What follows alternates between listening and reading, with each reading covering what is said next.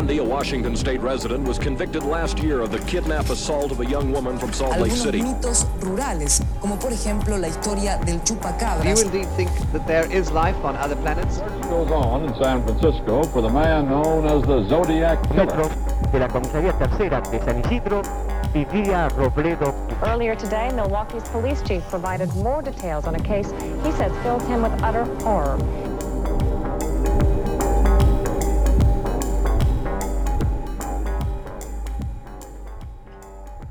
Hola, yo soy Lis- Hola. Ah, no, perdón. Ah, sos un estúpido. Perdón, sí. Hola, yo soy Lisandro Parodi Y yo soy Cherry Vecchio. y esto es La La, Sexta Pata. Deja el otro. Sí, sí, sí. Pensaste que estaba probando tipo, oh, oh, oh. Sí. o sea, no pensé que ya íbamos a grabar. Pensé que me ibas a avisar. Hola, gente, gente bella. Hola, esto es un episodio que dijimos que veníamos a hacer y al final lo estamos haciendo igual. Sí. Tipo, fue una, una charla mientras grabábamos el anterior que no salió al aire, pues los trapitos secos se se- eh, eh, bueno, sí, Sí, Eso, nada. Y dijimos, ¿lo hacemos? No, no lo hacemos, qué paja. O sea, no, qué paja, sino que es, es laburo y ya tenemos otras cosas planeadas. Pero bueno, nos pudimos a nosotros mismos y lo estamos haciendo. Sí. Yo Vimos- tenía ganas de ver las películas. ¿No tenías? Sí tenía. Ah, yo también. Vimos Antes las películas. vimos las películas Carla y Lonely Hearts de las que Ambas del 2006. hablamos. Del 2006, las dos, totalmente. Pero antes de ir directamente a eso, vamos a tomar un desvío como siempre hacemos. Yo hay dos cosas que quería decir, que son cosas que estoy pensando hace mucho tiempo, ¿Qué estás tipo desde octubre, que empezamos, no sé si es es pensar o pensar en decir, que son como dos ya eh, preestablecidos del True Crime, es como el contrato entre podcast y oyente, pero me parece que por ahí está bueno aclararlo. La primera es que somos personas y como personas somos gente falible y que la investigación que hacemos es lo más honesto que podemos hacer, pero quizás no podemos leer todas las fuentes, ver todos los documentales, leer todos los libros. Sí, no, no podemos y no lo vamos a hacer tampoco. Tampoco. ya, si, si, si esto se convirtiera en un trabajo de tiempo completo, guiño guiño, mercado pago, quizás... Igual no. No, sea, pero eh, eh, tenemos límites de- como personas. No somos periodistas y no tenemos una matrícula que diga Claro. tipo. Pero para el hecho de decir, bueno, lo que nosotros le presentamos es la verdad tal como la conocemos nosotros, tal como nos llegó a nosotros. Puede ser que pase algo que no sea tan así o que en otro podcast se cuente de otra forma.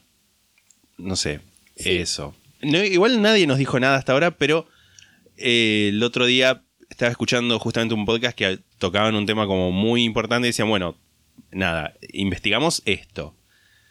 Y lo otro que es... Siempre citamos fuentes. Nosotros Siempre igual, citamos fuentes, o sí, sí, de sí. todo citamos. A mí me parece también que hay aspectos de, de casos, sobre todo en casos que, que tienen muchas cosas, como por ejemplo el caso de Paul Bernardo y de Carla Jomolka, que hay diversas fuentes que se contradicen entre Totalmente, sí y uno eso. estuvo ahí no puede saber cuál es No, la obvio. realidad. Entonces, o lo, decís que hay diversas fuentes que dicen lo- lo- cosas diferentes, o elegís una cosa para decir y nada. Totalmente. Generalmente son talles nimios, no es Sí, tipo, sí, no de es- quién mataron, ¿entendés? Claro. Y la otra es que es como también una... ya es, es- es una de esas cosas supuestas que por ahí no se dicen, pero por ejemplo, si nosotros decimos, vamos a hablar de Raymond Fernández y Marta Beck, es porque en algún momento o los atraparon o se dejaron, no sé, una nota diciendo fuimos nosotros. No, no sé si es claro esto. Como que si decimos, bueno, vamos a hablar de Ed Kemper, y bueno, es porque lo atraparon a Ed Kemper. Y los detalles que se saben, o sea, igual está como la cosa de, ay, sí, cuando lo atraparán? No sé. Ajá. O sea, sí, Bueno, sí, por eso. Me parece que capaz lo que vos estás diciendo va como por el lado de como el build-up de la cuestión. No sé, Claro. por ejemplo, pienso yo en el último caso que hice yo, que fue el de, nuevo, el de Paul Bernardo y de Carla Jomolka. Las cosas que yo iba contando antes de que los atrapen se sabían porque después los atraparon, Claro, digamos. totalmente. O sea, y se supieron con la investigación. Sí. Nada, eso. Dos cosas que, que tenía en el- la parte de atrás de mi mente y quería decir. Sí, somos personas, eso siempre hay que recordarlo. Sí. Bueno, Bueno, no me importa más. No, mentira. No, sí me importa, te quiero mucho. yo también te quiero. Vamos a hablar de las películas. Empezamos por Carla, ¿no? Sí, Carla. 2006. Carla es una película de el 2006 dirigida por Joel Bender y actúan Laura Prepon y eh, Misha Collins haciendo de Carla, Homolka y Paul Bernardo respectivamente, entre otras gentes, ¿no? Laura Prepon, como ya establecimos en el episodio anterior, es eh, Alex Voss de Orange is the New Black y esta es como una de las películas del vasto universo de películas en las que Laura Prepon está presa o, o tipo universo audiovisual de Laura Prepon presa. ¿Querés empezar vos a estirarle? A mí me resultó muy difícil de ver esta película. ¿Por qué? Muy. Muchas cosas. Primero, la encontramos en una calidad de porquería la película. Muy chota. Y además de. Además, más allá de, de la calidad de porquería, se nota que es una película con menos presupuesto que Lonely Hearts. Sí. De hecho, yo investigué y Carla se hizo con 5 millones y Lonely Hearts con aproximadamente 18. Es que se nota que es una película con, con un presupuesto bastante bajo, con un nivel de filmación menor a Lovely Hearts. De hecho, yo pensé que era una película de esas que se hecha para televisión. Por toda la, la- la- la iluminación, los planos, los movimientos de cámara, me pareció que era una película hecha para televisión, pero no, se estrenó en cines. Sí, qué sé yo. Eh, sí, no tiene la mejor calidad y también los subtítulos que encontramos eran tan, pero tan Inmundos. malos. No había subtítulos en español, o por lo menos yo no encontré, y los que había en inglés eran malísimos. El que yo terminé usando era uno mezclado como con... No sé qué era, como... como Ah, de la, la foto que me mandaste. Sí. Era como un idioma eh, nórdico. Sí, para mí era tipo holandés, Sí, sí. que mezclaba inglés con... Sí, sí. y los sí. subtítulos que, esos era como que las partes que estaban bien y que no mezclaban inglés con otro idioma, como que decían lo que decía la gente, pero con otras palabras. Entonces era muy difícil Ah. de seguir. Entonces, como que en un punto dejé de ver Sí, los yo también. subtítulos y directamente escuché porque igual se Saqué entendía lo que subtítulos. decían. Que en un momento decía.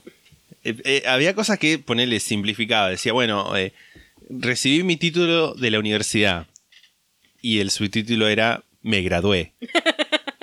Sí. Y había unas cosas que directamente eran frases Sí, que no tenían sin sentido. ningún sentido. Como medio agarrar el translate de Google y decir, bueno, nada. Es que al principio, los primeros tipo 20 minutos, como que tenía un mínimo sentido. O sea, era como la misma frase dicha de otra forma. Pero después empezó a no tener sentido. Entonces era como, Sí. bueno, les chupo un huevo a la persona que hizo estos subtítulos y tuvo la, la indecencia de subirlos a su cine. Me sentí un poco sucio viendo la película. Sucio, porque es O sea, no sucio, sino viste como cuando estás como en una situación muy incómoda de que tipo no querés mirar y tenés y es como mm, mm. y yo estaba como mirándola como así como mm, encima como la estaba viendo en el trabajo, tenía que tener auriculares porque cogían mucho. Ah, violaban gente. No, violaban mucho, eh, También o sea, cogían un par de veces. Claro, y era como sí, y era como la primera vez que están o la segunda que están Paul y Carla que empieza a decirle él, bueno, ¿te gustaría que fuera un violador? No sé qué, sí, sí, horrible. Sí. Y yo estaba como. A mí me parece una película fuerte, pero a la vez es como siento que todas las cosas que leí de este caso fueron más fuertes que esta película. Algo que me parece interesante para hablar de esta película es la eh, narrativa que eligieron, que es que está todo contado desde la perspectiva de Carla ya en la cárcel a punto de salir, que recordemos que a Carla la liberaron en el 2005, o sea, esta película salió un año después, no sé eh, cuándo habrá empezado a grabarse. Claro. Imagino que la gente que hizo el guion sabía igual que Carla estaba por, por ser liberada. Y es como todo, o sea, está todo hecho como desde una perspectiva de ella, contándole al chabón que le va a hacer como el. ¿Qué sería? Como el. El examen psicológico. Claro, el examen psicológico que, o la evaluación para determinar si ella está lista para salir de la cárcel o no, o, que, o si es todavía peligrosa, ese tipo de cosas, y como es ella contándole al chabón y como intentando de alguna forma Sí. convencer al chabón de que ella no es tan culpable de todos los crímenes, que eso también es algo que lo hablé yo cuando hablé del caso el, el episodio pasado, que es, eh, nada, que hay como una, una cosa medio popular de que no sé, que hay gente que cree que Carla no es tan culpable y que fue muy guiada por Paul Bernardo y gente que cree que Ca- Carla es como igual o peor incluso que Paul Bernardo porque no solamente mataba gente y ayudaba a violar gente, violaba gente también, sino que también fue, estuvo como en el asesinato de su propia hermana y eso le da como un agregado de, de Claro, horror, sí, sí, sí, sí. Yo creo, creo yo, que hay, o sea, ni una cosa ni la otra, me parece. Creo que sí hay un, agregado de Paul era un forro con ella y desde un principio la psicopateaba mucho, lo que de alguna forma incentivó a que ella hiciera cosas. Pero bueno, o sea, me parece que igual eso no justifica que, que violes y mates a tu hermana, ¿no? Ni a Eh, nadie. Ni a nadie. O sea, pero sobre todo a tu hermana. La película capaz se va como muy para el otro lado, muy para el lado de ella. Es, no sé si es completamente inocente, porque incluso ella como que en una parte dice que eh, ella no mató a nadie, pero sí mató a su hermana. O sea, no mató a ninguna de las otras, Claro. pero sí a su hermana. Y que eso como que le va a pesar toda la vida, digamos. Y que está como, no sé si arrepentida, pero, pero sí eso, que, que, que le va a pesar toda la vida. Sí, yo concuerdo totalmente con vos. No solo en, en lo que es lo de la película, sino la opinión en, en general. Y me causa mucha gracia la escena final. O sea, estas películas es como que me parece que podemos hacer spoilers porque en definitiva son, Sí. son retratos de cosas que ya hablamos. O sea, y esta, no. además, Carla, yo no la recomiendo. ¿Qué que te? Sí, para, ahora voy a decir mi opinión al respecto de la película en sí. Me causa mucha gracia la escena final en la que está ella, tipo, que es como, la, como el póster, que es como, ¿viste esos memes de tipo como, así es la gente con ojos azules? Que es como que es ella mirando a la cámara, como con sus ojos tipo muy azules, es como, ¿qué tengo que sacar yo de esto? Tengo que sentir pena, no sé. Y la película en sí me pareció, no sé, o sea, no sé si me pareció, yo sé que estoy leyendo en Letterboxd como reviews y como que todo el mundo lo odió, o sea, tiene un montón de una estrella. Sí. A mí no me pareció tan mala. Me parece que es una película claramente bajo presupuesto. No sé, me parece que dentro de todo es como... Habla de un tema que es realmente horrible, que no sé qué tan mejor podés... O sea, qué película mejor podés hacer con este tema, No, me bueno, parece. sí. Como que va a ser horrible cualquier película que hagas. Me pareció que Laura Prepon estaba muy bien. No sé, ella me parece una actriz que está muy bien. En, generalmente, o sea, como que me parece que actúa bien. Y me parece que hicieron ambos como una. como un retrato bastante como fidedigno, creo yo. Bueno, eso es una de las cosas que me anoté. Por lo menos de las dos películas, la más fiel a Sí, la historia. Sí, sí, sí. Es la más fiel a la historia. Quiero- Faltó el episodio de la iguana, igual. Faltó la iguana, es cierto. Quería aclarar dos cosas, pero me olvidé una. ok. Ah, una de las cosas era que lo que más se destaca, por lo menos que pude ver en críticas o incluso en la página de Wikipedia, fueron las actuaciones. Yo coincido hasta cierto punto. O sea, sí es lo más destacable. No sé si podemos hablar de actuaciones excelentes, No, excelentes no, pero bueno. pero eran de lo mejor de la película. Sí. Y lo segundo, que esto es algo que nos dijeron cuando hice la- la- las stories de Instagram preguntando, me dijeron que sonaba un poco más grave. Hoy sueno más grave, pero porque estoy medio como congestionado y entonces tengo la voz como basal y nada, estoy por morirme. No te mueras. Pero no, no- no es que te- el tipo le dicen, ¿sonás más grave? Ah, sí, sí, y sonaba más grave todavía. A propósito, no. Este es mi, mi compromiso con nuestros oyentes. Eh, una, una de, las, de las reseñas en Letterboxd, que Letterboxd creo que ya lo dijimos en algún episodio, o ya lo dije yo en realidad, que es una página en la que vos podés eh, puntuar películas que ves y podés ver reseñas de usuarios. Yo vine hace poquito. Te viniste hace poco, tu usuario es Pisandro, ¿no? Sí. Y el mío es- creo que es Bay Royalty, ¿te acordás? Creo que es Babe Royalty. También me hice un Goodreads Babe Pisandro. Royalty. Pero el Goodreads lo puse en privado para que no vean que estoy investigando. Sí, porque el- ahí llevo lo que estoy leyendo para el podcast. El Goodreads es más privado, siento, pero el Letterboxd nos pueden seguir si quieren, Sí, como. Pisandro y como Baby Royalty. Bueno, y en las reseñas de, de Carla había una persona que puso, vi esta película en tipo 8th grade, que sería como octavo grado, no sé si es el Sí. mismo octavo que acá, pero calculemos 13 Sí, sí. años. Vi esta película en octavo grado porque estaba Misha Collins, que es el caso de Paul Bernardo. Y lloré muchísimo y tuve pesadillas durante un mes, una cosa así como mi vida. Sí, Qué sí. padres de mierda que tenías también, que me acaban ver esto también. Porque imagino que en esa época la alquilaste, porque no es que... Tipo un blockbuster. Claro, al Blockbuster, pediste esto de la cajera, te miró con una cara de tipo... Mm, Pero bueno, a mí no sé si no me gustó. O sea, me pareció que es una película olvidable en sí, pero no sé qué otras películas hay, o siquiera si hay otro tipo de películas de, de este caso. Me parece que es bastante fidedigno y que si te interesa el caso como para ver una película basada en el caso, qué sé yo. No es no, tan sí, terrible. sí, obvio. Igual que. Kemper era mucho peor. Kemper era. Uf, fuertísimo. Sí. A mí también una de las cosas que me perturbaba de la película es que, O sea, no, no, no en la caracterización, pero yo, en la vida real, Misha Collins me parece una persona muy atractiva, me parece un hombre muy bello. Y era como me, me perturbaba un toque. Siento que igual. Hay que separar al actor Sí, del personaje. Siento que hizo muy bien de Paul Bernardo igual. Sí, Así como ese forro psicópata, porque no hay otra palabra. Hay una parte que me causó mucha gracia que la había notado, que hay una parte que él le pega después de que, de que encierran a, o matan, creo que lo habían matado ya, a Tina McCarthy, que era como una, creo que era Leslie Mahaffey, o sea, Sí. la- el equivalente a Leslie Mahaffey. Y después la caga a palo sacarla, no me acuerdo por qué, por alguna razón, la encierra en el sótano y le dice, acá te vas a quedar vos y, y, Tina McCarthy. Y le cierra la puerta y explota la lamparita por alguna razón. Como que no entendí qué pasó ahí, no sé si tipo... Era como para más drama. Fue como, no entendí qué quisieron hacer notar con esto, si es tipo para alguna metáfora que no caché. Pero bueno, me causó mucha gracia. Me hizo muy bien que en el casamiento recrearan el vestido y el look de Carla inmundos. Igual lo hicieron muy light, ¿eh? porque Sí, el ramo sí, era sí, mucho más grande, el vestido ya mucha más tela, pero así recrearon. Como la esencia Sí, sí, sí. horrible. Sí. En general me parece que estaba era bastante fiel al caso. Yo creo que no. Hubo alguna cosita capaz que como que no fue así tal cual, pero obviamente cambiaron los nombres de las víctimas y ese tipo de cosas. Pero me parece que en general estaba bastante bien, en ese sentido, en el sentido de si es fiel o no es fiel.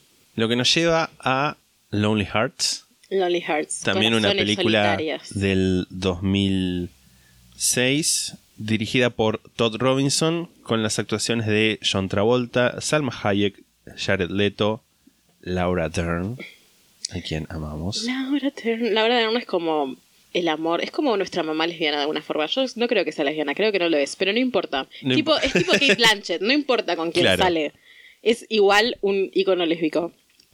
Quiero decir algo antes de que empecemos a hablar de la película, que es que creo que esto capaz yo lo había dicho, pero no recuerdo, pero así, pero como estamos haciendo un episodio de criticar estas películas, lo voy a decir ahora. Sí. El póster es inmundo. El póster tiene algo que yo odio, un recurso que odio que se use en cualquier tipo de situación. Se me ocurren dos ejemplos de cosas que se usa esto. Una es este póster que es Salma Hayek con color selectivo en los labios rojos. Y otro es la publicidad de mierda de que pasan en el cine, que está Laurita Fernández bailando tango con otro chabón y que le ponen un color selectivo en el vestido. ¿Por qué? Cero necesario. Bueno, Sí, no importa. Cuando la última vez que fuimos al cine te la pasaste ranteando sobre esa publicidad y me parece bien, porque es no está bueno. Es algo muy fotolog. Sí, es algo que no da. Capaz en el 2006 daba más. En la publicidad del cine me enoja más. Después iba a ponerle un pip. Le voy a poner un pip cuando decís pero no cuando decís ponele un pip. eso, no, eso cortalo directamente. Bueno, ¿qué onda? ¿Qué te parece esta película? Me hizo un toque de daño a un nivel distinto que Carla. ¿Te hizo daño porque es bastante poco fidedigna? Sí. Sí. Pero como película me gustó. Sí. Ah, Tiene, tiene un montón de cosas que son como... ah, Sí. Si yo lo hubiera visto sin haber escuchado del caso de tu boca en el episodio anterior, del caso de tu boca, en el episodio anterior, me hubiera gustado más, creo sí, yo. same, totalmente. Pero bueno, me, me enoja, a mí lo que más me enoja de esta película es que hayan puesto a Salma Hayek para hacer de Marta, Sí. porque me parece que todo lo que vos contaste tenía mucho que ver que Marta fue una persona gorda y como claramente más insegura que el personaje que hicieron, que es como Además- una femme fatale y medio como que era toda la culpa de ella de alguna forma. Es, además es fundamental también en, en la parte no solo de- del principio, sino porque habla de todas las inseguridades de Marta Beck respecto de conseguir marido, encontrar un hombre y por eso engancharse con Raymond Fernández, sino también al final, cuando la prensa la ataca a ella, básicamente se centra en ella por ser gorda. Sí. Y esta parte la omitieron completamente. Totalmente, porque Porque ¿qué iban a, ¿Qué van a qué iban a de? O Salma sea, Hayek? Sí. Jared Leto como Raymond Fernández, ¿qué te pareció? Jared Leto a mí es como que me causa gracia en cualquier cosa que vea. No puedo ver algo de Jared Leto y no pensar que lo quiero cagar a tiros un poco. Paréntesis. ¿Sabías que Jared Leto, vi- viste que Jared Leto es el cantante de una banda que se llama 30 Seconds to Mars, Sí. que es tipo icono emo? Y mm, hace no tanto, el año pasado, fines de año pasado, con su banda hicieron una cosa que se llamaba Mars Island, tipo la isla de Mars, Tipo Fire Island, tipo, pero tipo Fire Island, pero con su banda y no salió mal, o sea, lo hicieron en serio, Sí. tipo, no fue algo que la gente fue y no había nada. Y él estaban todos vestidos de blanco. Mm. Él era tipo el líder, hacían tipo yoga. O sea, era un- una cosa muy secta. Hay fotos, es muy secta. Muy, muy secta. Investíguenlo si les interesa, porque a mí me parece muy interesante el hecho de que Jared Leto tenga una secta prácticamente, podríamos decir. Cierro paréntesis. bien. Yo me noté en mayúscula y lo subrayé el peluquín. Tenía como un peluquín sobre un peluquín aparte. Porque era como que tenía una cosa para fingir que era pelado. Claro. Y arriba le ponían un peluquín. que era el peluquín de Raymond Fernández. claro. Otra nota, Laura Dern, señora la amo. Sí. La introducción del personaje de Marta Beck, o sea, Salma Hayek, me hizo querer pegarme un tiro en la cara. ¿Cuál era la introducción? Cuando aparece, viste que. Porque muestran. Muestran a Raymond Fernández como este seductor Sí. que estafa gente. Siempre lo muestran en la misma escena. Hacen como tres o cuatro, o incluso in- intercalando varias escenitas de él hablando con mujeres. Y dice: Hola, perdón, me, me atrasé en el Aeropuerto. aeropuerto, perdí la billetera, no sé qué, qué sé yo. Y e- es lo- la misma escena, pero con Salma Hayek, y claramente no la hacen tan rápido, la hacen más lento. Y la presentan como, como femme fatal, no sé qué. Te, te tiran así como con una liviandad. Es bueno, y el hermano la había violado. Sí. Como si nada. Y en un momento dicen, good looking, but damaged Goods. goods. Y Sí. es como que sería algo como atractiva, pero Bienes dañados. bienes dañados, como que estaba arruinada. Y es como, ¡ah! Sí. A mí eh, hay una cosa que me llamó la atención eso, pero me llamó la atención eso en la misma línea que me llamó la atención, no necesariamente para mal o para bien, sino como me llamó la atención y punto, que usaran mucho la N-word, tipo la palabra que se usa para hablar de los negros en Estados Unidos, que se considera racista, se considera algo que tipo no puede decir la gente blanca, y obviamente en esta película lo dice la gente blanca. Entiendo que es porque también están haciendo un como retrato de una cosa que pasó hace muchísimo tiempo, tipo que pasó en los años 40 y ha sido, ¿no? Sí. Entonces sí, entiendo, sí. sí. capaz en Por esa época el- era normal que los policías dijeran eso y era normal que se creyera que una mujer que la violó el hermano. Es tipo Igual esto lo dice el narrador. Lo dice el narrador, sí, pero El narrador que- igual es medio como, como un policía. Claro, es sí. como, bueno, estaba en mi departamento. No sé qué tanto me gusta la decisión de esta película de incluir como la vida del detective, que es algo que también hicieron en Kemper. En Sí. Kemper le hicieron mucho peor igual, pero en esta película siento que hay una cosa como poco desarrollo de personajes que podría Sí. llegar a haber sido llegar a haber sido más interesantes, como es el personaje del detective principal, que es John Travolta, y de Laura Dern también, que pobrecita tiene siete líneas y es como se supone que su personaje es como profundo y trágico, pero lo desarrollan tan poco que es como que no llegás a No. encariñarte tanto, la verdad. Yo, yo entiendo que quizás no sea tan entretenido presentar solamente el, el lado criminal o incluso hace quedar mal a la policía si no muestran Sí. que no tenían ni la más mínima idea de qué estaba pasando. Pero igual no sé, sería lindo que traten de mostrar las cosas un poco más parecido a lo que pasaron. Sí, igual entiendo que esta película capaz no pretende mostrar las cosas No, tan no, no, no a tiene más interés. como sí me parece que intentó hacer eh, Carla. Pero igual, bueno, no sé, siento que más allá de que no muestre necesariamente la realidad, creo que hay cosas en el guion que están flojitas de el tema desarrollo de personajes, elección de personajes. ¿Cómo entra Marta al, al con, al engaño?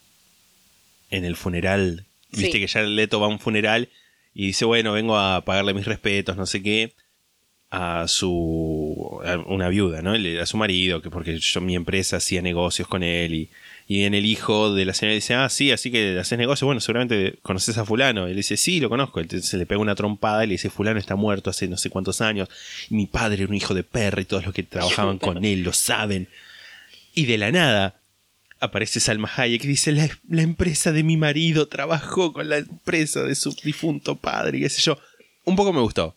Me gustó. Sí. Medio tirado de los pelos y sin ningún asidero. No, había un build-up a eso que era que ella encontraba Ella encontraba el anuncio del diario del funeral, pero caer justo y saber que el tipo había estado Es que se diciendo lo de la cuenta, empresa. o sea, él- hay una escena en la que ellas cuando se conocen y tienen sexo, en la que él se va al baño y, y le revisa las cosas a Sí. ella y como que después él había dejado el recorte ese. ¿eh? Entonces ella entiende como, ah, Sí. dejó este recorte es porque va a venir para acá. Es tirado de los pelos igual. Sí, sí, sí. Tiene sentido dentro de la película más o sí, menos. sí, tiene sentido dentro de la película. A mí me, me rompe las bolas como, más allá de que, bueno, Salma Hayek no es gorda y como ese aspecto de la poca representación de, de Marta, me rompe un poco las bolas lo que hicieron con el personaje de Salma Toda, Hayek. toda la escena con Delfín, cuando Sí. le empieza a decir si me amás, matala, si me amás, matala. Si... Sí. Yo creo que es como una. La hicieron demasiado exagerada a un punto que casi. Es como todo su culpa, de alguna sí, manera. sí, sí, es como porque ella te, lo te obliga da a él. a eso, entender, como que medio que te da la, la sensación por momentos de, bueno, mirá esta, esta mujer, este, ¿cómo sería? Lo tiene como embrujado, no sé. La frase que se me viene a la mente es tipo cast a spell, porque cuando él dice, no, te amo, ah, no puedo, te amo, amo a Marta, amo a Marta, cuando empieza a gritar Sí. y te, te termina pegándole un tiro a Delfín. Spoiler, igual ya lo dijimos en Sí. el capítulo anterior. Eh, sí, la muestran muy a ella como una loca y a él un poco como un boludo. No cuentan, en la película no cuentan ni de que él, ni que él estaba casado. Sí, en un momento lo mencionan, eh, mencionan como que él había estado preso por poligamia. Sí. No mencionan que él estaba casado al momento de, de- de que lo ejecutan, digamos. Y durante todo el tiempo que estuvo con Marta en la vida real. No mencionan esto de que él haya sufrido este eh, daño en la El cabeza. accidente. Tipo, todo eso, la película falla en mencionarlo, lo, lo emiten, lo omiten, emiten. Lo- Emiten dinero. emiten dinero. Lo omiten. Y siento que esos son pequeños detalles que a- hacen a los personajes un poco y que hubiera estado interesante como verlos. No necesariamente por el tema de lo fiel al caso o no, Sí. sino por un tema de desarrollo de personaje. Para mí, el personaje de Salma, si bien Salma, Salma, el personaje de Salma, si bien ella es divina y me parece nada eso, ella es divina, no puedo decir nada malo de ella, porque no creo que este personaje sea malo porque ella actúa mal, No, sino no, porque no. lo escribieron Totalmente. horriblemente, ¿entendés? Es tipo una caricatura de algo que no existió en la realidad y que, o sea, no sé bien cuál es el- tipo, la razón por la cual se hizo este personaje así. Está hecho en el 2006, era otra época, pero bueno, no sé. Un Igual poco- me pareció una película linda para ver. Un tipo, poco me rompió rato. las pelotas el personaje de John Travolta. Tipo, tan justiciero iba a ser, re denso. Sí, es re denso.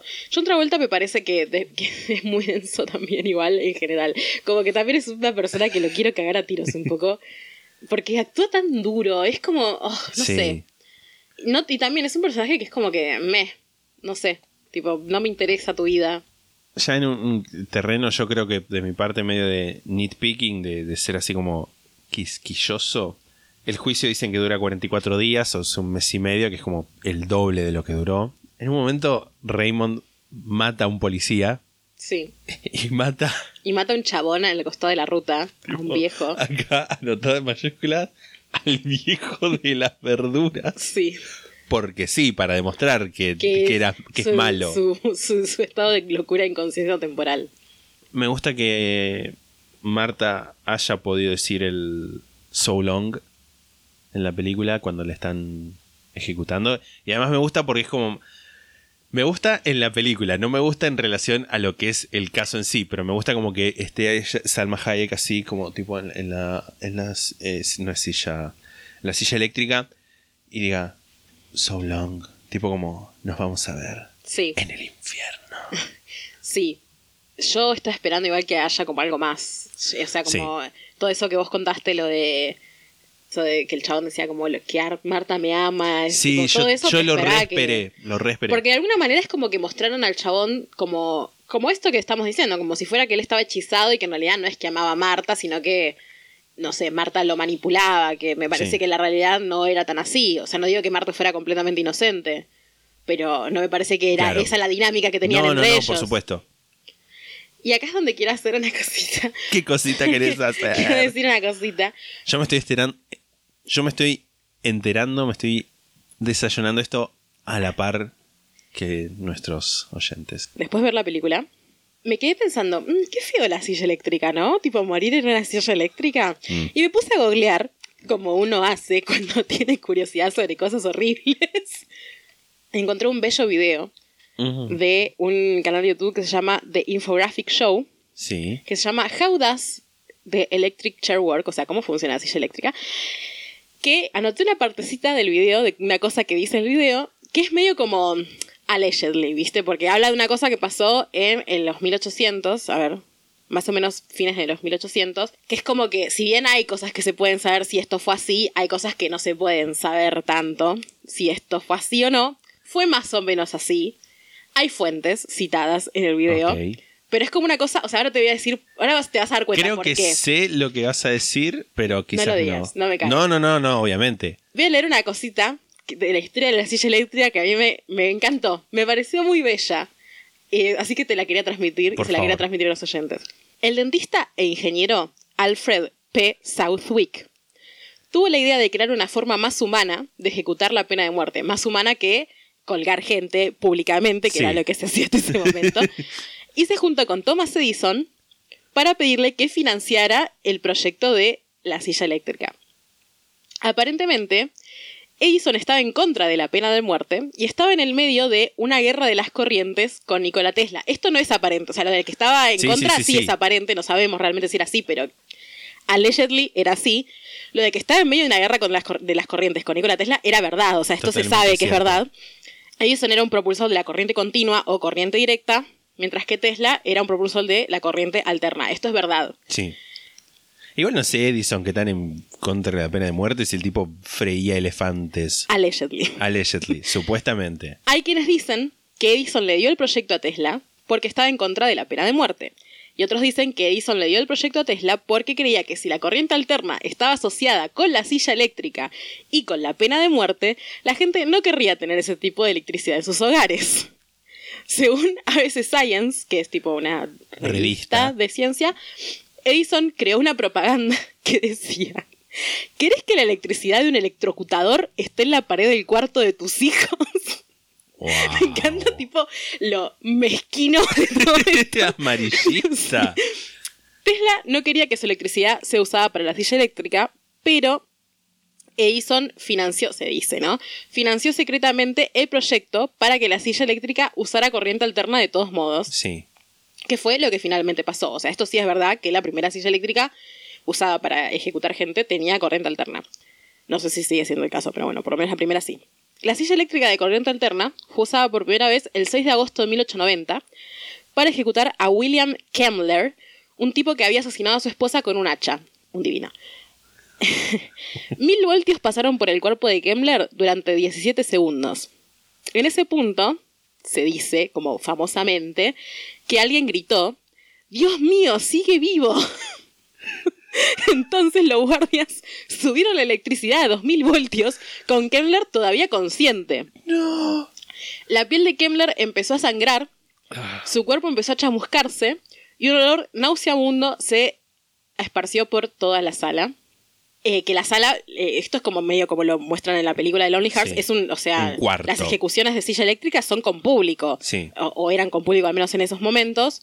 Creo que igual hasta Ahora, no, no sé si de silla eléctrica, pero las ejecuciones en general siempre hay como un público y tiene la oportunidad, si así lo desea, eh, los familiares de las víctimas, de asistir y ver. Sí, me parece Mm, súper bizarro, sí. pero bueno. Yo estoy en contra de la Sí. pena de muerte. Sí, yo también. Sobre todo de, de ejecutarla de esta manera. Edison continuó su campaña en contra de la pena de muerte después de la ejecución de Kemmler, porque si ahora tenía razones como para decir, tipo, miren lo que pasa, tipo, hay olor horrible cuando la gente muere en silla eléctrica. Se dice que Southwick, que era el ingeniero, este, el, el ingeniero de barra dentista que había ido a pedirle a Edison que le dé plata, Me encanta porque además, tipo, en esa época cualquiera era ingeniero Sí. barra dentista. Dentista, tipo.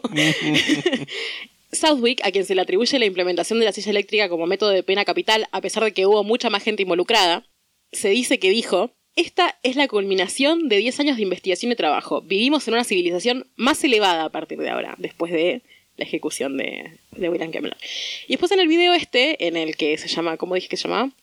How Does the Electric Chair Work? Cómo funciona la silla eléctrica de, de Infographics Show de, en YouTube, si lo quieren ver, que es muy bello con animaciones.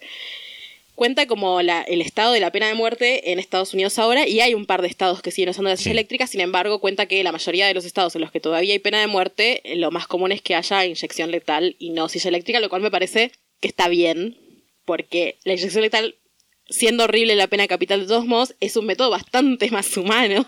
Siempre que la silla está eléctrica. como la búsqueda de un método más humano. Primero se, eh, eh, se usaba la guillotina porque era como un método más civilizado, más limpio.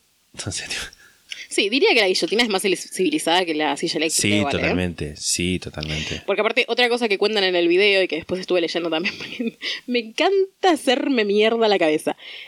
La silla eléctrica tuvo muchas, sobre todo al principio, tuvo muchos casos así de como fallas. De gente Sí. que tipo que la dieron por muerta y después resucitó y la tuvieron que volver a, a- a meter en la silla.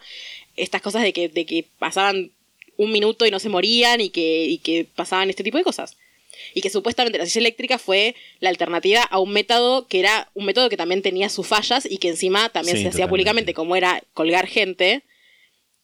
Y es como, eh, no sé si fue, una, fue algo mejor, digamos, o sea, o más humano que, que, que colgar gente públicamente. Una vez, y esto tomalo como de quien viene, o sea, esto es como de, de- viste, cuando tenés un cajoncito ahí en el escritorio mental y decís, ah, me acordé de este dato. Creo que una vez, no sé si fue específicamente de silla eléctrica, puede que haya sido inyección letal, pero hubo una persona que le hicieron la, inye- la- la ejecución y no murió, y el abogado de esta persona dijo, bueno, ya está, ya lo hicieron, ya como que ya, ya legalmente ya está. Esta persona ya, ya, ya fue condenada a la silla eléctrica, listo, ahora déjenlo. Mm. Pero igual lo mataron después. Sí, igual buen argumento, la verdad. Buen argumento realmente. Porque encima había sido una persona que, de nuevo, no me acuerdo si había sido por silla eléctrica o por inyección letal, pero había salido mal nivel, había tenido un dolor agonizante horrible por un montón de tiempo.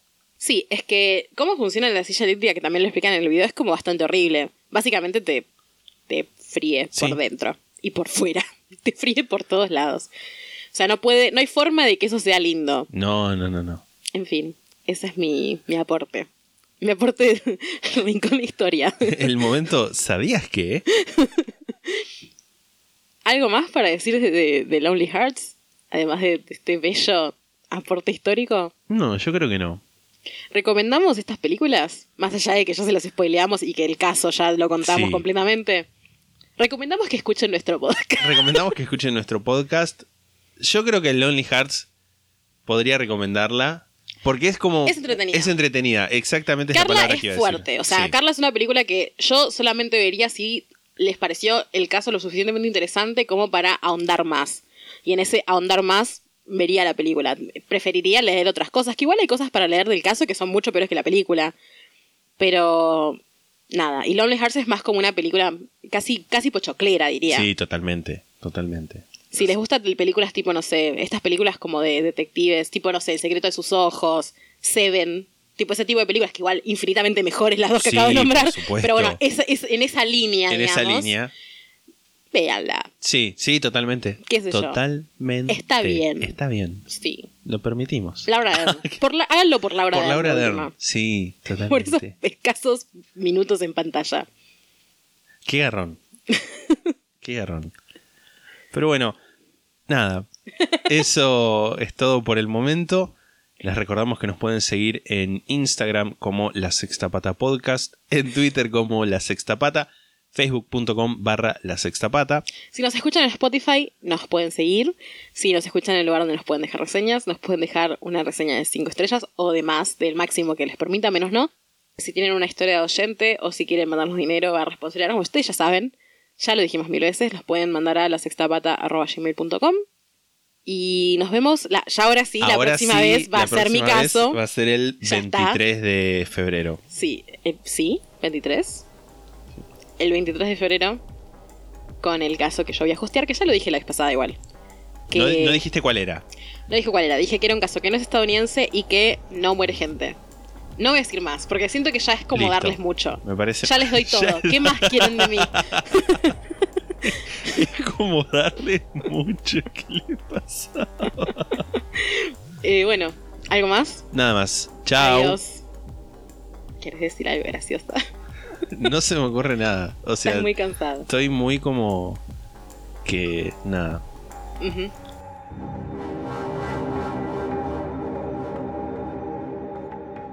La Sexta Pata se graba en la ciudad de Mar del Plata. La portada fue diseñada por Melanie Devich, a quien pueden encontrar en Instagram como arroba no hago dibujitos. La música es The Soft Whispering Truth por Lingua Ilustra y fue editada por nosotros para la intro de este podcast.